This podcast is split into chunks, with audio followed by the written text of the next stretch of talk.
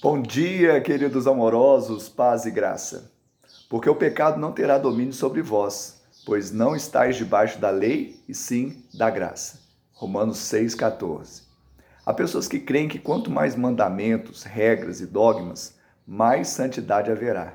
É um grande engano, porque a força do pecado é a lei e não a graça.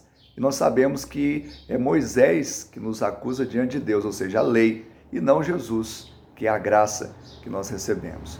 Nós possamos viver imersos na graça de Deus, ou seja, na sua morte e ressurreição.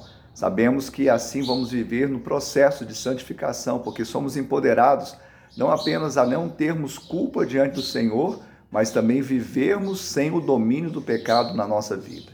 Que assim seja a sua vida, para o louvor da sua glória, e que você seja totalmente imerso nessa graça. Que Ele te abençoe em seu nome.